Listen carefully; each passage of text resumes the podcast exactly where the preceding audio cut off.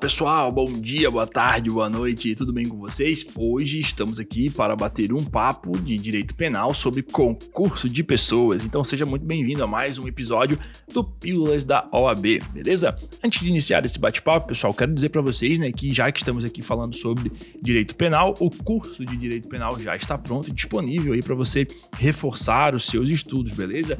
Um compilado enorme aí, mais de 5 horas de aula só falando sobre teses aí que com certeza vão aparecer na tua prova, beleza? São aí um cursinho bem baratinho, a gente faz com carinho, com amor, realmente aí para você poder é, turbinar os seus estudos e pelo projeto mesmo, né? Para que você passe nessa prova de uma vez por todas, beleza?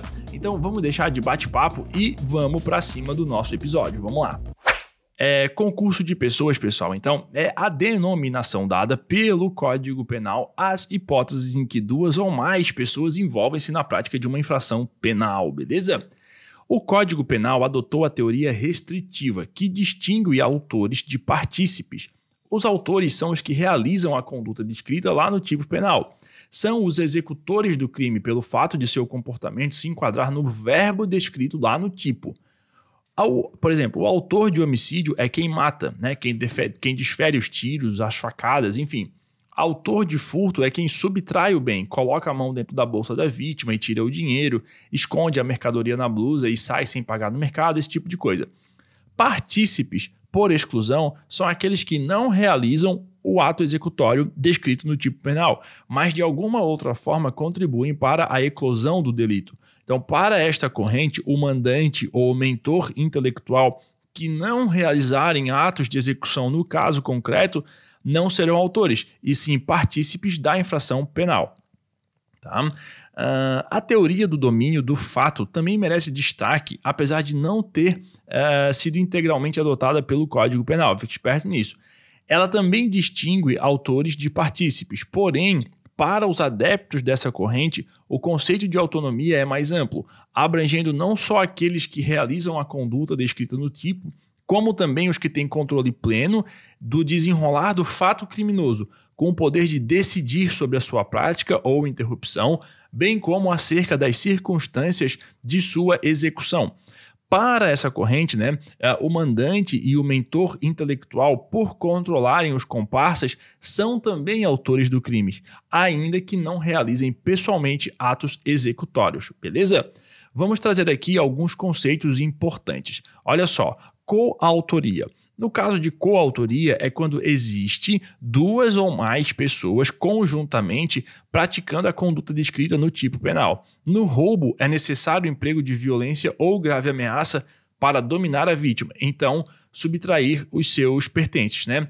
No estupro, também se exige violência ou grave ameaça para subjugar alguém e realizar atos de natureza sexual contra a sua vontade.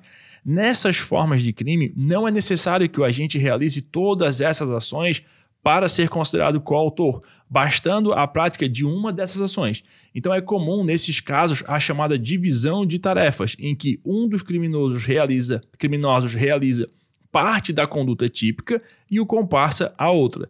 Desse modo, existe coautoria no roubo quando um dos envolvidos segura a vítima para que o outro comparsa subtrai a carteira dela, né? Ou no estupro, como falamos, quando um dos agentes ameaça a vítima com uma arma para que o, outro comparsa consiga realizar lá os atos libidinosos, né? Então é a chamada coautoria parcial ou funcional. Nos crimes de concurso necessário, como no caso de delito de associação criminosa, todos os que integrarem o grupo para o fim de cometer crimes serão considerados coautores. Um outro conceito bacana de você saber é a participação. A participação é quando o agente não realiza ato de execução descrito no tipo penal, mas de alguma outra forma concorre intencionalmente para o crime. É o caso, por exemplo, de participação incentivar verbalmente, é caso né, de participação ali, é aquela pessoa que incentiva verbalmente o agente a matar a vítima, emprestar um carro para o ladrão ir até a casa de alguém, cometer um furto e etc. Como regra, o partícipe responde pelo mesmo crime dos autores e coautores do delito e a pena em abstrato para todos é a mesma, tá? É claro que No momento de fixar a pena, o juiz deve levar em conta o grau de envolvimento de cada um no ilícito, né, que seria a culpabilidade. É até possível, em certos casos, que o partícipe receba a pena mais alta do que o próprio autor do delito, como eventualmente no caso aí do mentor intelectual. A conduta do partícipe ela é acessória em relação à do autor, uma vez que ele só pode ser punido se este o for. No caso, se o autor for punido, o partícipe também é. Se o autor não for, o partícipe não será, tá? Mas a não identificação do executor do delito, olha só, não inviabiliza a punição do partícipe, desde que fique provado o envolvimento de ambos. Só é realmente partícipe de um crime quem contribui para sua consumação. Daí porque o seu envolvimento deve ter ocorrido antes ou durante a execução do delito. O envolvimento posterior ao crime, dependendo da situação concreta, pode configurar também crimes como favorecimento pessoal, que está lá no artigo 348 do Código Penal, ou favorecimento ou real, no caso, né? Artigo 349 do Código Penal, tá? O próximo conceito legal é a participação inócua, uh, que é o que? Essa participação inócua é aquela que em nada contribui para o resultado, não sendo punível, beleza? Em tais casos, né, não há relevância causal na conduta, o que exclui aí o concurso de agentes, tá? Existe participação por omissão, quando uma pessoa tem o dever jurídico de evitar o resultado e toma ciência do cometimento de um crime por terceira pessoa e podendo evitar a execução ou o seu prosseguimento, resolve não fazer nada e deixa aí que o crime continue, siga o seu curso, tá? A conivência consiste na omissão voluntária de fato impeditivo do crime, na não informação à autoridade pública a fim de evitar o seu prosseguimento ou na retirada do local Uh, onde o delito está sendo cometido quando ausente o dever jurídico de agir. Daí a diferença né, entre a relação a, a diferença em relação à participação por omissão. Tá? Uh, é importante destacar, pessoal, que é admissível a coautoria em crimes culposos, beleza? Existem três teorias a respeito de como deve se dar a punição dos envolvidos em caso de concursos de agentes. Olha só, a primeira delas é a teoria unitária. Segundo essa teoria, uh, todos os que colaboram para determinado resultado criminoso incorrem no mesmo crime. Há uma única tipificação para autores, coautores e partícipes. É também conhecida como a teoria monista. A segunda teoria é a teoria dualista, pela qual há dois crimes, um cometido pelos autores e outro pelos partícipes. E a terceira teoria, teoria pluralista, do qual cada um dos envolvidos responde por um crime autônomo, havendo, né, portanto, uma pluralidade de fatos típicos. Cada um dos envolvidos deve responder por crime diverso. O legislador, ao estabelecer no artigo 29, caput do Código Penal, que incorre nas penas combinadas ao crime quem, de qualquer modo, para ele concorre, adotou uma teoria unitária. Tá? Assim, se uma pessoa incentiva ou auxilia outra a matar alguém, ambas incorrem no crime de homicídio. Não obstante a lei penal brasileira tenha adotado como regra a teoria monista, existem algumas exceções expressamente descritas no Código Penal, em que foi adotada a teoria pluralista, é, ou seja, né, o crime diverso para cada um dos envolvidos. Uma dessas exceções é genérica, por estar prevista na parte geral do Código Penal é a chamada cooperação dolosamente distinta, que está lá no artigo é, 29, parágrafo 2 uh, do Código Penal.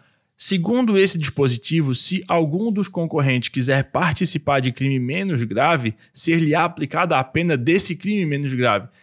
Uh, a pena, né, a sua pena, entretanto, ela vai ser aumentada até metade se o resultado mais grave era previsível.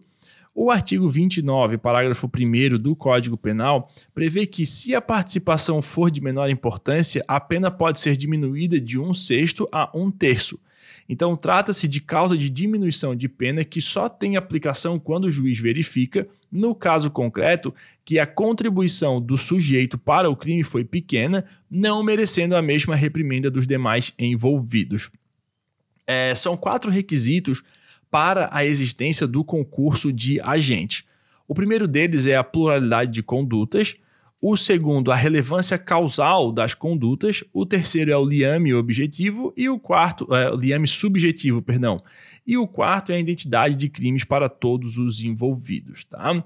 A relevância causal das condutas. O que, que isso quer dizer? Aqui, pessoal, apenas aquelas cujas, aquelas, com, aquela relevância, né, cujas condutas também tenham efetivamente contribuído para o resultado, uh, podem uh, responder pelo delito mesmo nos delitos em que a lei dispensa o resultado para a consumação, como os crimes formais, o requisito mostra-se indispensável, tá?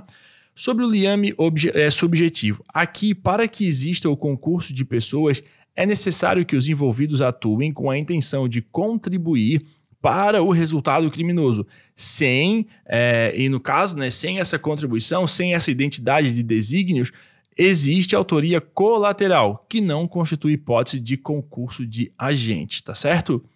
Uh, identidade de crime aí para todos os envolvidos. O que, que é isso? Havendo o liame subjetivo, todos os envolvidos devem responder pelo mesmo crime em razão da teoria unitária ou monista adotada pelo Código Penal. Dessa forma, se duas pessoas entram armadas em uma casa para roubar os moradores e uma delas, consegue, uma delas consegue fugir levando alguns objetos, enquanto a outra é presa no local sem nada levar, ambas respondem pelo crime consumado, tá bom? Para fechar, dispõe o artigo 30 do Código Penal que não se comunicam as circunstâncias e as condições de caráter pessoal, salvo quando elementares do crime. Então é preciso aqui lembrar a distinção entre elementares e circunstâncias. Elementares são os componentes essenciais da figura típica, sem os quais o crime não existe ou é desclassificado para outro crime. Circunstâncias são todos os dados acessórios que, agregados à figura típica, têm o condão de influir na fixação da pena. São circunstâncias agravantes e atenuantes genéricas as causas de aumento e diminuição de pena, as qualificadoras e etc. Por aí vai. Joia? Então era isso, pessoal. Nosso bate-papo sobre concurso de agente, concurso de pessoas, né? Direito penal, beleza? A gente encerra por aqui esse episódio. Para a elaboração desse episódio, utilizou-se aí a obra Direito Penal Esquematizado, de autoria de André Stefan e Victor Gonçalves. No mais, deixo um grande abraço para você e tchau, tchau.